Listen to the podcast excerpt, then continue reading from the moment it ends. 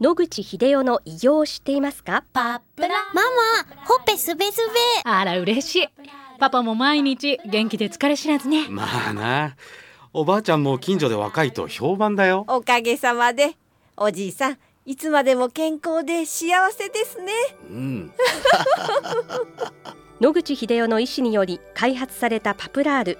老化や万病のもと活性酸素を分解してあなたの健康を守ります80年のロングセラー使い続けた人が知っている安心の品質と効果。その悩みいつまで我慢しますか？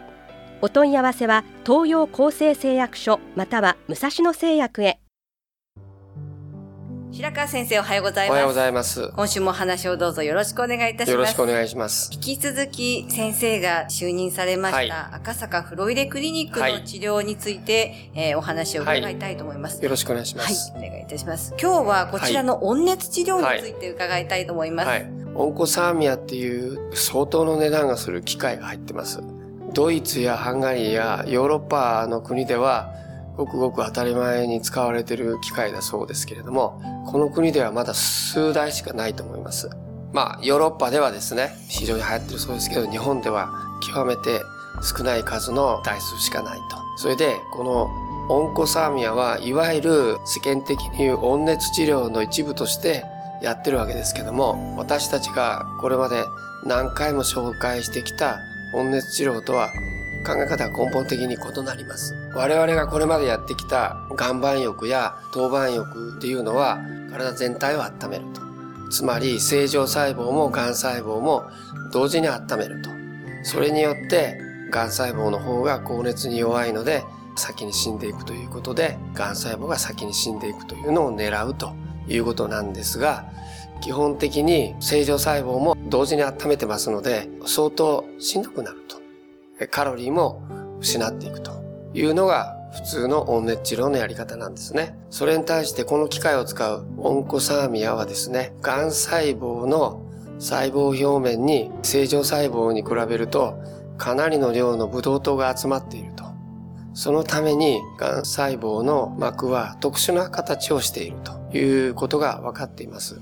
で、ラジオ波という特殊な、まあ、周波数の波長を流すわけですね。そうしますと、ある種のラジオ波が、ブドウ糖がたくさんひっついて、正常細胞とは違う形になっていた癌細胞の細胞膜に集まってくるということが分かったわけです。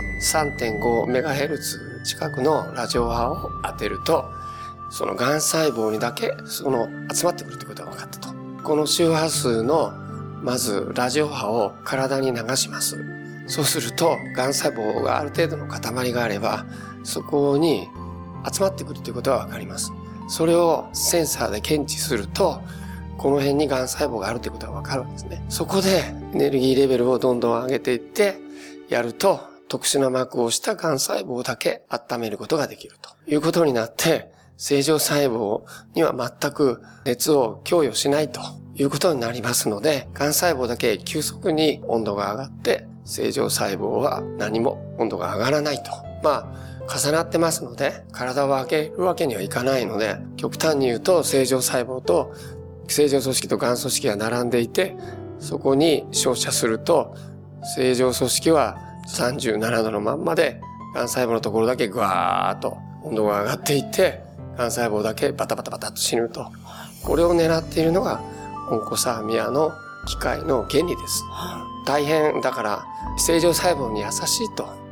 それがこの機械の一番の特徴だと思います。はい。そうすると、はい治療を受けているはい方は熱くないんですか、こういうような丸いあの円盤みたいになったやつを患部に当てていくわけですね。はそれでさっき言った特殊な波長を流すと、癌があると、まあ、センサーがそれに同調して、ここに癌があるということがわかると。そこでどんどんエネルギーのレベルを上げていってやると、どんどん熱くなって死んでしまうということなんで、当然、癌の領域の大きさによりますけども、はい熱くなります。で、汗かく人もいます。い。いわゆるその岩盤浴みたいに全身からじゃあじゃあ汗かくようなものはない。はい。私から言わせれば、ステージ4の人は全身に転移しているので、局所だけ殺してもまあ意味がないわけですが、ステージ4の人も、例えば肝臓に10センチの転移ができたとか、肺にできたとか、あちこちありますよね。そういう人を、まあ、岩盤浴の全身の中に入れて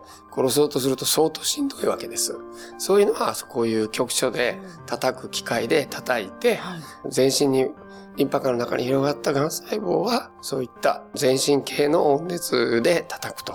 この二つを組み合わせるのがいいと思います。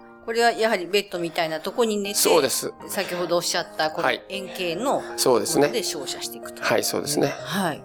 時間にしてどのぐらいかかるものなんでえすか、ー、1回目はどういう効果があるのかを見るために、例えば30分程度で様子を見ます。それから2回目、3回目でずっと増やしていって、まあ1時間ぐらいやるというのが普通です。こちらに通って、はいえー繰り返し繰り返しそうですねすね。週に大体はい。2回ぐらいですかね。はい。1回やると、まあ、局所の癌の近くだけ異様に温度が高くなって、壊死したものとかがありますので、毎日連続するのは危険であるというふうに書いてあります。ですので、まあ、1日2日空けるということになりますので、結局週に2回ぐらいってことですね。やはり、あの、これ費用はどのぐらいかかるんでしょうか、えー、2、3万円だと思いはい。ます。1回です。はい、そうですね。はい。それを10回ぐらいやるとか、はい。それぐらいのペースになると思います。ですので、費用としては、その3万円かけるはい何回分ということになると思います。はい。こちらは保険適用ではない。ないですねですよね。はい。でも私は、このクリニックに来るまでは全く知りませんで、このクリニックに来てみましたけれども、まあ酸素を吸いながら母言って来た人が、この治療を1時間受けた後、まあ酸素をもう吸わずにニコニコしながら帰っていくっていうのは何人も見ましたので、はい。それなりの効果はあるんじゃないかなと今は思っていますけどね。はい。わかりました。はいまた、この話の続きははい来週お願いいたします。はい、よろしくお願いします。お話の相手は FM 西東京の飯島千尋でした。